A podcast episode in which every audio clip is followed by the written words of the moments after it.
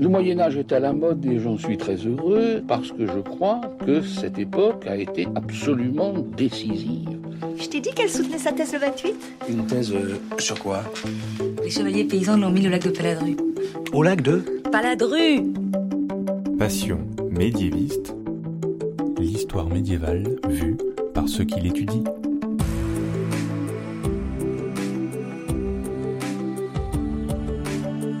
Est-ce que l'on sait tout du Moyen Âge? Est-ce qu'il reste encore des choses à découvrir? Et d'abord, qu'est-ce que le Moyen Âge?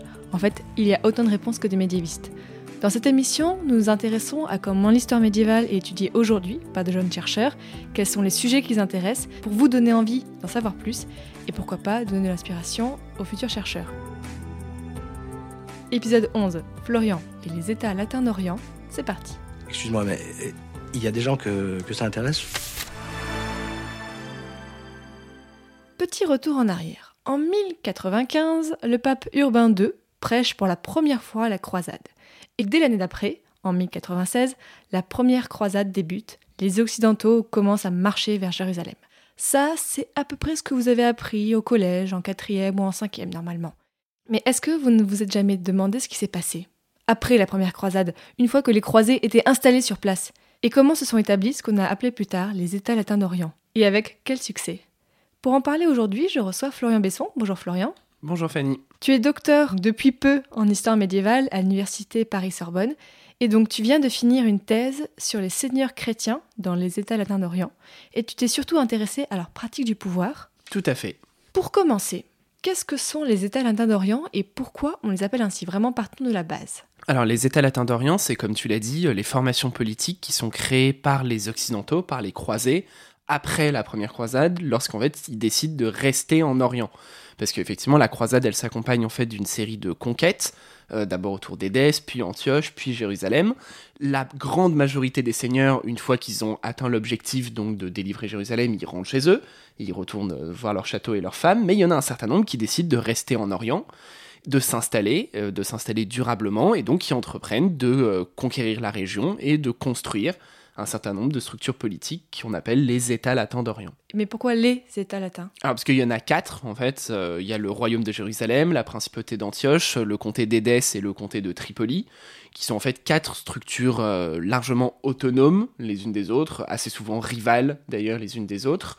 Euh, voilà, encore une fois, on est au XIIe siècle, on a une époque où même les grands royaumes occidentaux, ils sont loin en fait d'être unifiés. Le royaume de France lui-même, c'est un micro-royaume qui fait face à des grands duchés, des grands comtés puissants, et en fait, ils reproduisent exactement la même structure en Orient latin. Ces États latins sont dirigés par une classe dominante, une élite noble, les seigneurs latins, qui sont-ils et d'où viennent-ils? Donc moi je me suis intéressé à cette période de la première croisade jusqu'au euh, premier tiers du XIIIe siècle à peu près. Et pendant toute cette période, en fait, il y a des seigneurs qui viennent d'Occident en Orient. Ils viennent au moment des grandes croisades qu'on connaît, euh, la première, euh, puis la seconde croisade, puis la troisième croisade, celle de Philippe Auguste, Richard Cœur de Lion, c'est celle du film Kingdom of Heaven. Mais en fait, en permanence, il y a des gens qui viennent petit à petit, en petits groupes. Ils viennent pour faire un pèlerinage à Jérusalem. Ils viennent aussi souvent en en pénitence, parce que en fait le pèlerinage à Jérusalem, on le prescrit comme punition à l'époque, comme pénitence. Et typiquement, par exemple, hein, les quatre chevaliers qui tuent Thomas Becket, l'archevêque de Canterbury, c'est un des grands morts célèbres de cette période, ils vont en pèlerinage à Jérusalem et ils restent là-bas en fait. Donc en permanence, il y a des gens qui arrivent et puis on voit une évolution géographique. Dans les premiers temps, c'est beaucoup des Flamands et des Allemands et puis après c'est beaucoup des Français en fait, beaucoup des seigneurs euh, d'Île-de-France notamment qui viennent s'installer. Et puis donc à côté de ces seigneurs nouveaux venus, il y a évidemment les seigneurs en Orient bah, qui ont des enfants, qui s'installent, qui créent des familles, des dynasties et qui du coup deviennent vraiment des seigneurs euh, latins en Orient, euh, qui se transmettent depuis une, deux, puis trois ou quatre générations. Ils arrivent à imposer leur pouvoir vraiment dans ces régions parce qu'il y a quand même déjà des personnes installées. Alors oui, oui, c'est pas du tout une euh, table rase, c'est déjà des régions qui sont très peuplées, mais effectivement, ils arrivent à imposer leur pouvoir sans trop de difficultés. En fait, on voit qu'il y a quasiment aucune révolte populaire, par exemple, ce genre de choses, ce qui s'explique par plusieurs facteurs. Ça s'explique d'abord par le fait que cette région, en fait, les gens la population, elle est habituée à ces changements de pouvoir. Euh, la région, elle se relève juste, par exemple, hein, de l'invasion des Turcs seldjoukides, qui est l'une des raisons de la première croisade. Et en fait, c'est une région qui n'a de cesse, depuis au moins trois siècles, de passer d'une main à l'autre. Il y a eu les Byzantins, puis il y a eu les Abbassides, puis il y a eu les Fatimides, puis il y a eu les Turcs, puis il y a eu les Latins. En fait, les Latins, ils s'insèrent dans cette histoire. en fait, je pense que pour les gens, vraiment, les paysans de base, ce qui forme la population, il n'y a pas grand-chose qui change. En fait, je pense qu'ils s'en moquent à peu près de savoir que le seigneur qui les dirige, il est euh, turc, chiite euh, ou catholique. Pas de différence pour eux. Et du coup, ces paysans, qui sont? Alors, en Orient latin à l'époque, enfin au Proche-Orient généralement, contrairement à ce qu'on a longtemps dit, c'est encore en fait une majorité de chrétiens. Et ça, c'est vraiment contre une image qu'on a en tête euh, longtemps. En fait, cette conquête musulmane extrêmement rapide, hein, dès le 8e siècle, elle s'est pas accompagnée d'une conversion massive à l'islam. C'est quelque chose de très lent. Et donc, en fait, quand les croisés y débarquent dans ce Proche-Orient, il y a encore une majorité de chrétiens et du coup des communautés chrétiennes qui sont majoritaires partout et souvent très majoritaires. En fait, c'est pas 51%. C'est une grosse majorité. Mais c'est le cas aussi en Égypte. Hein. L'Égypte, au même moment, il y a encore probablement une majorité de chrétiens. Il y a plus de coptes que de musulmans. Hein, vraiment, la bascule, ce sera le XIIIe siècle, après la reconquête par Saladin, et puis vraiment le XIVe siècle, avec entre les Mongols et la peste, où là, ça va vraiment basculer. Donc c'est une majorité de chrétiens, mais c'est des chrétiens d'Orient. Ça veut dire que c'est pas des catholiques. C'est-à-dire qu'en fait, ils suivent euh, une série de déviations théologiques qui sont considérées comme des hérésies par les Occidentaux, et donc c'est des chrétiens euh, nestoriens, euh, melkites, jacobites, coptes, arméniens, etc., etc. Et quelles sont les relations entre ces États latins d'Orient et du coup les futurs royaumes francs et les autres euh, États occidentaux? Alors les relations, elles sont avant tout, c'est des relations d'hommes, parce que j'ai dit, il y a des flux de pèlerins, de marchands, d'intellectuels en permanence qui unissent les deux, donc des échanges culturels, par exemple, beaucoup, qui fait qu'en fait l'Orient latin, même si géographiquement il est très loin, il appartient vraiment au même monde culturel que l'Occident. Hein, par exemple, c'est en Orient latin qu'ont lieu les premières fêtes arthuriennes, c'est-à-dire la première fois qu'il y a des nobles qui se disent Ah, ça va être rigolo, on va se déguiser en Gauvin ou en Lancelot et on va rejouer les scènes de la table ronde. Ben, en fait, c'est pas comme on pourrait le croire en Champagne ou en Bretagne, c'est à Jérusalem, c'est à Beyrouth. Ah, c'est quand même intéressant au niveau de cette cohérence culturelle du monde occidental. Et le Graal Eh ben oui, oui, oui, c'est toujours plus ou moins l'ordre du jour. Qu'est-ce que c'est, le Graal? Vous savez pas vraiment? Et moi non plus. Et j'en ai rien à cirer. Regardez-nous. Il y en a pas deux qui ont le même âge. Pas deux qui viennent du même endroit. Des seigneurs, des chevaliers errants, des riches, des pauvres. Mais, à la table ronde, pour la première fois de toute l'histoire du peuple breton, nous cherchons la même chose. Le Graal. C'est le Graal qui fait de nous des chevaliers, des hommes civilisés, qui nous différencie des tribus barbares. Le Graal, c'est notre union.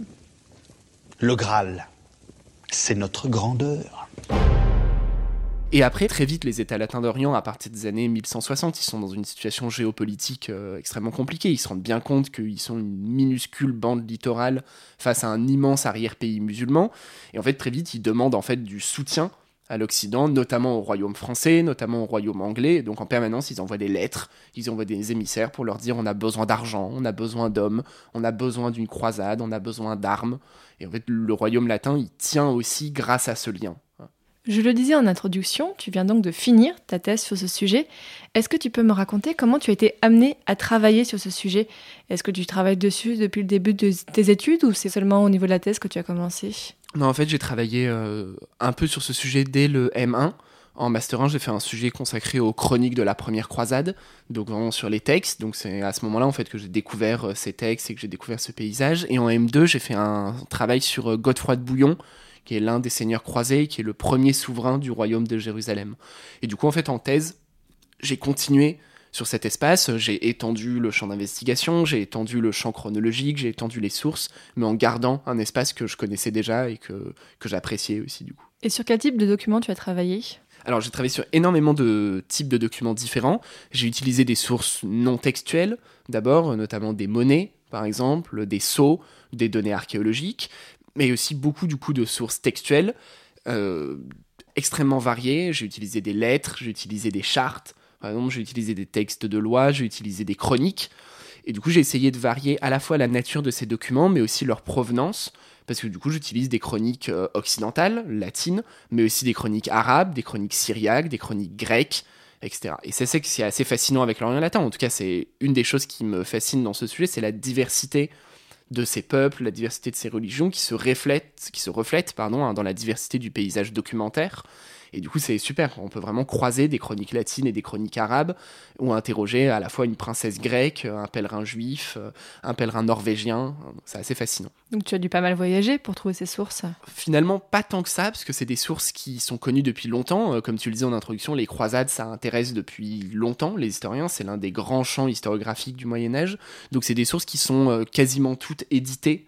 Hein, souvent, en fait, au 19e siècle, au moment où il y a eu des grandes vagues d'édition, notamment c'était le moment où les Allemands éditaient tout euh, à tour de bras. C'est-à-dire qu'en fait, ils, ils retranscrivaient, c'était déjà au propre. C'était déjà au propre, c'était déjà édité. C'est pas forcément toujours des, ce qu'on appelle des éditions critiques, c'est-à-dire qu'on fait une édition hein, en prenant en compte tous les manuscrits d'un texte qui existe, mais c'est quand même, on a quasiment tous ces textes, ils sont édités, ils sont pas traduits, pour la plupart sont pas traduits, mais ils sont quasiment tous édités. Donc j'ai pas eu besoin de faire le tour des fonds d'archives partout pour trouver des sources. Quelles sont les difficultés que tu as rencontrées? Les problèmes pratiques, tu veux dire, de recherche, euh, de conduction de la recherche, bah, ça pose d'autres enjeux. Le fait justement que ce soit un champ à ce point-là investi par l'historiographie, une des difficultés c'était de maîtriser la, bibliographie. Parce que quand on tape euh, croisade, c'est une bibliographie absolument énorme. Quand on parle de milliers de livres, de milliers d'articles, et c'est un champ qui est tellement encore investi aujourd'hui qu'en fait on parle de dizaines d'articles par mois qui sont publiés sur le sujet et qui renouvellent. Donc ça c'est vrai que c'était une des difficultés du sujet de ne pas se laisser en fait ensevelir sous la masse des travaux faits ou en train de se faire. Mais justement, est-ce que ce sujet n'avait pas déjà été traité et qu'est-ce que tu as apporté de nouveau dans ta thèse? Alors bah, tous les sujets ils ont déjà un peu été traités. Hein. Faire une thèse c'est pas renouveler à bah, renouveler tout seul un champ entier, c'est savoir utiliser les anciens travaux, etc. Mais en même temps, il y a toujours des nouvelles façons de s'intéresser euh, à ça. Et en fait, typiquement, moi, ce que j'ai fait, c'est transposer un questionnement, euh, transposer un ensemble de questions qui sont appliquées depuis un moment aux sociétés occidentales, donc à des grandes, des grandes monographies seigneuriales, les travaux de euh, Dominique Barthélemy, de Didier Pamphili, ce genre de choses, sur l'Occident. Mais en fait, on n'avait jamais posé ces questions-là à l'Orient latin. Donc ces questions de pratique du pouvoir, de domination sociale, de stratégie matrimoniale, toutes ces questions, en fait, on les avait pas appliquées à l'Orient latin.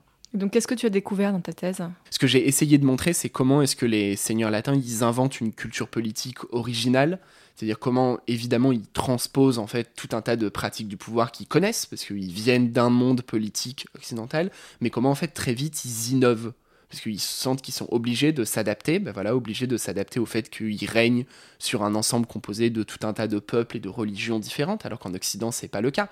Les sociétés occidentales, à l'époque, bon, il y a quelques juifs de passage, mais sinon, toute la population, elle est catholique.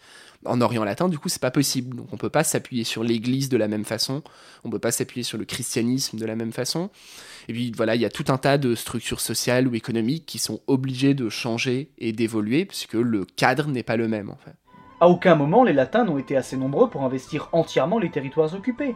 Fallait donc faire avec les populations déjà présentes, et c'est comme ça que vont se construire progressivement tous les États latins d'Orient, opposant ces latins locaux qu'on appelle des poulains, qui sont généralement polyglottes, multiculturels, tolérants, diplomates, etc., et dont Baudouin est le précurseur visionnaire, aux grosses brutes d'Occident qui débarquent de temps en temps pour buter tout ce qui est barbu indistinctement, sous prétexte qu'on les y a enjoints.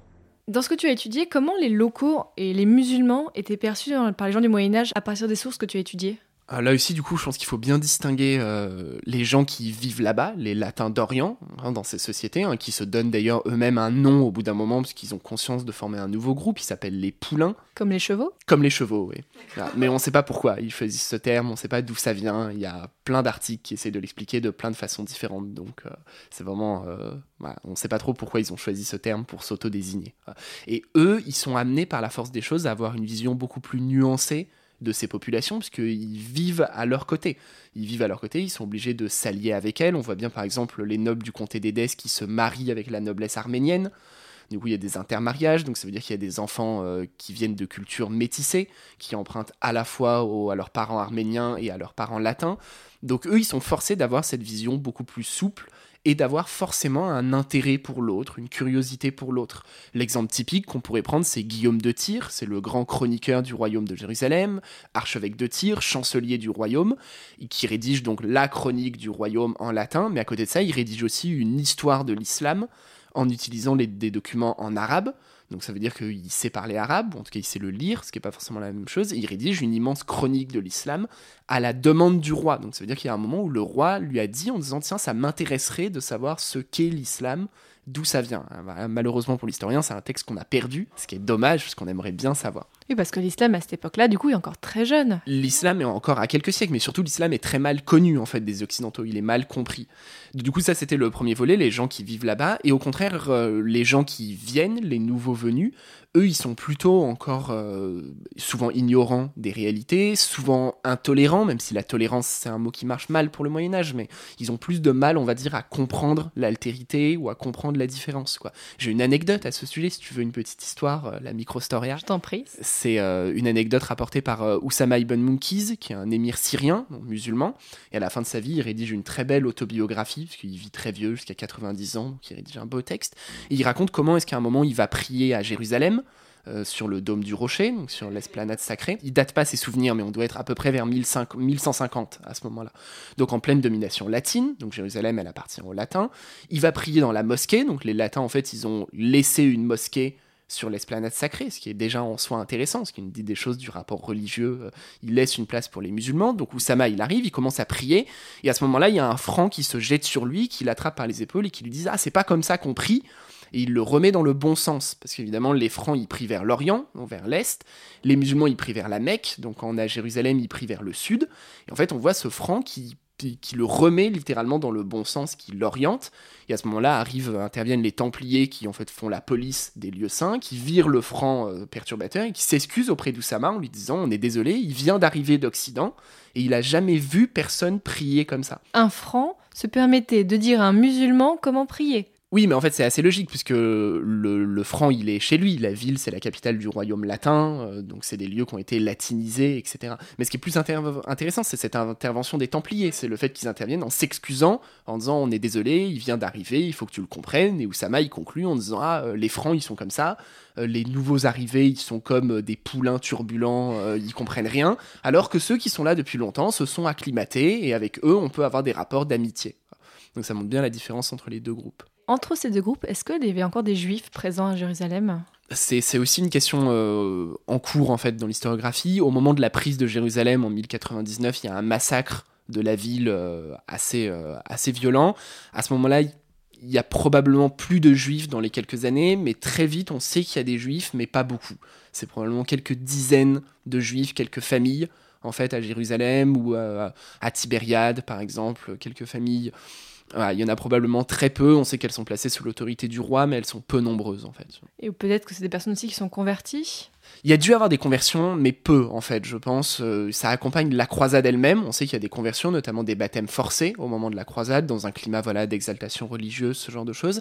Mais après, on voit bien que c'est pas une des préoccupations de ni des seigneurs latins qui, à mon avis, n'en ont à peu près rien à faire de la religion de leur sujet du moment qu'ils payent les taxes, ni même de l'Église locale. Et au contraire, on a même toute une série d'interdits, notamment du pape, qui rappellent au clergé qu'ils n'ont pas à forcer les gens à se baptiser, ce genre de choses.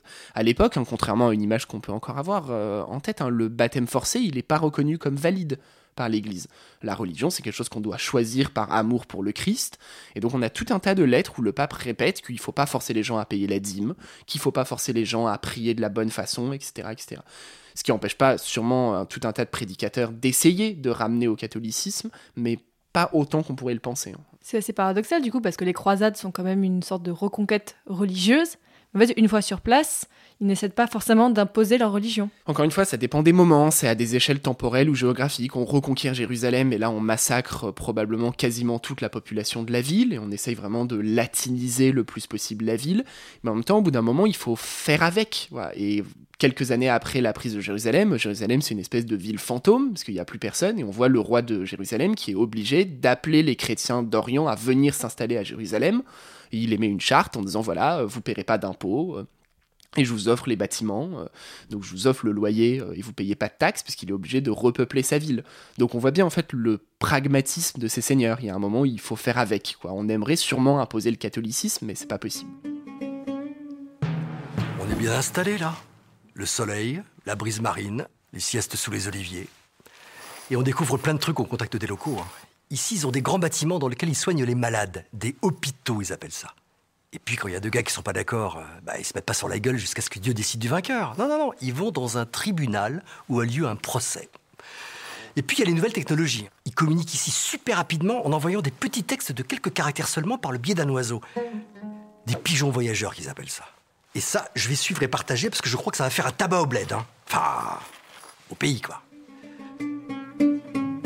Est-ce que tu pourrais nous parler des autres formes de pouvoir que les seigneurs euh, ont imposées du coup dans ces États latins d'Orient? Alors oui, comme je l'ai dit, il y a tout un tas de pratiques en fait qui reprennent euh, quasiment à l'identique de ce que leurs homologues occidentaux font. Euh, par exemple, ils construisent des châteaux pour structurer l'espace, euh, exactement comme on le fait en Occident. Ils utilisent euh, les mêmes formes militaires de pouvoir, ils s'imposent à la population, ils imposent des taxes à la population sur le même modèle de ce qui se fait en Occident. Ils mettent en place euh, une découpe du territoire, une organisation administrative, ce genre de choses. Et en même temps, comme je le disais, ils mettent en place aussi des façons innovantes, adaptées aux conditions locales.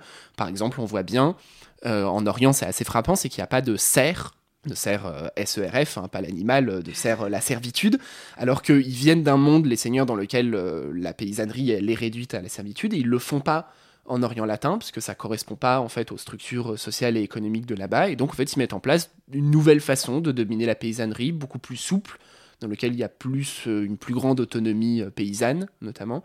Et encore une fois, le seigneur, je pense, est assez indifférent à ce genre d'arrangement du moment qu'il reçoit les taxes, du moment qu'il reçoit euh, la nourriture euh, dont il a besoin. Et ensuite, il laisse du coup une certaine souplesse à la paysannerie locale.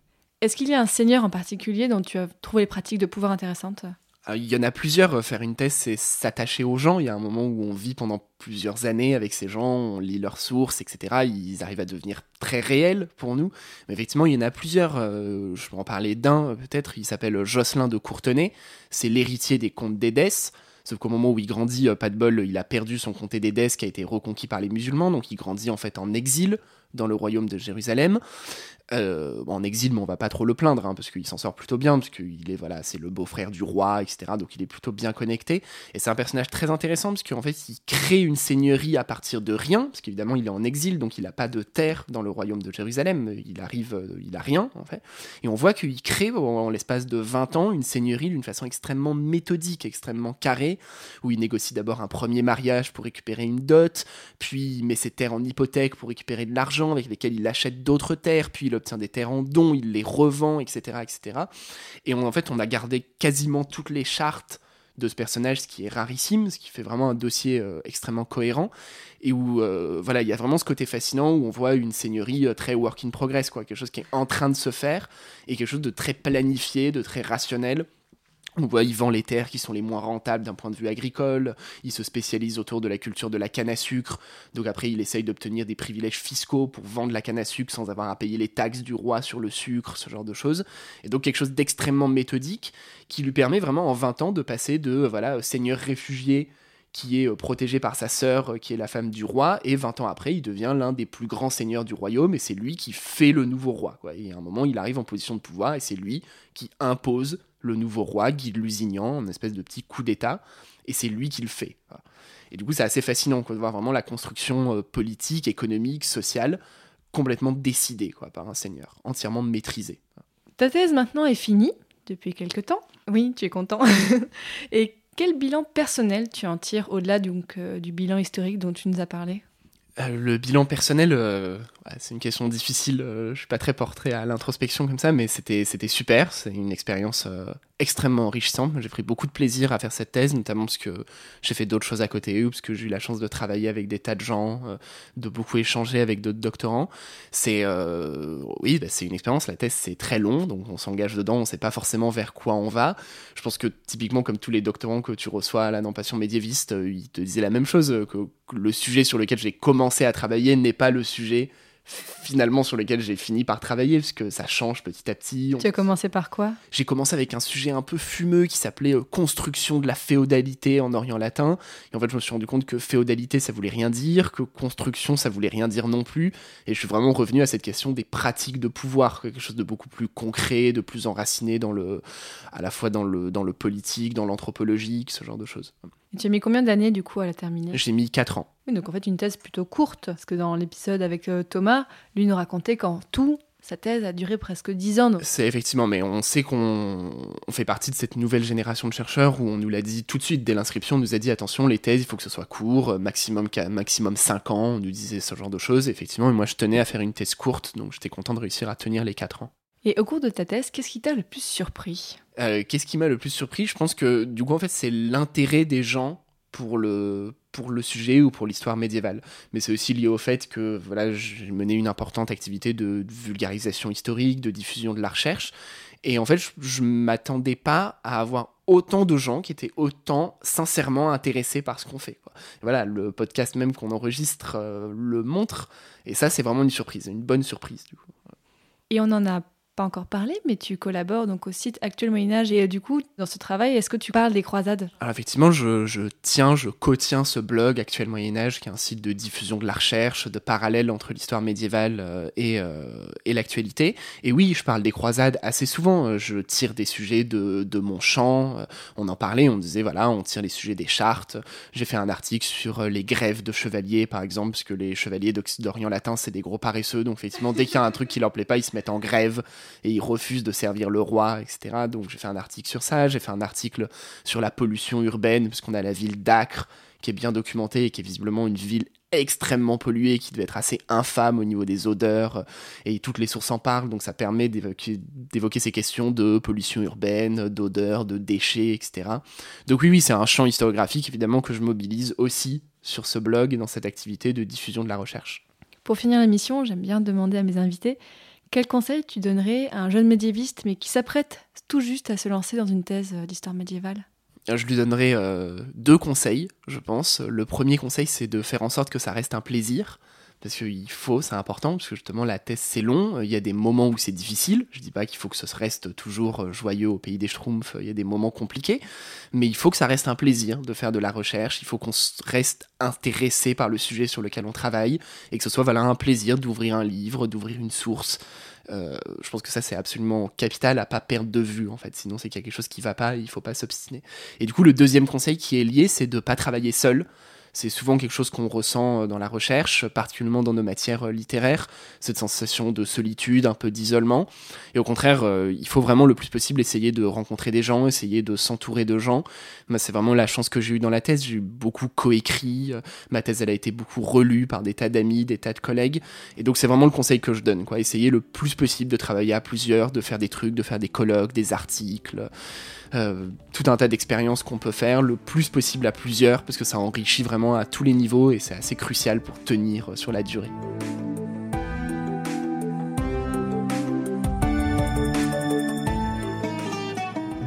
En vérité, je vous le dis, maintenant que nos petits gars se sont bien établis sur place, ça va être un peu moins le bordel dans la région. Ces royaumes chrétiens d'Orient ont un bel avenir devant eux. Sérieux, je pense que c'est parti pour durer des siècles et des siècles. Amen.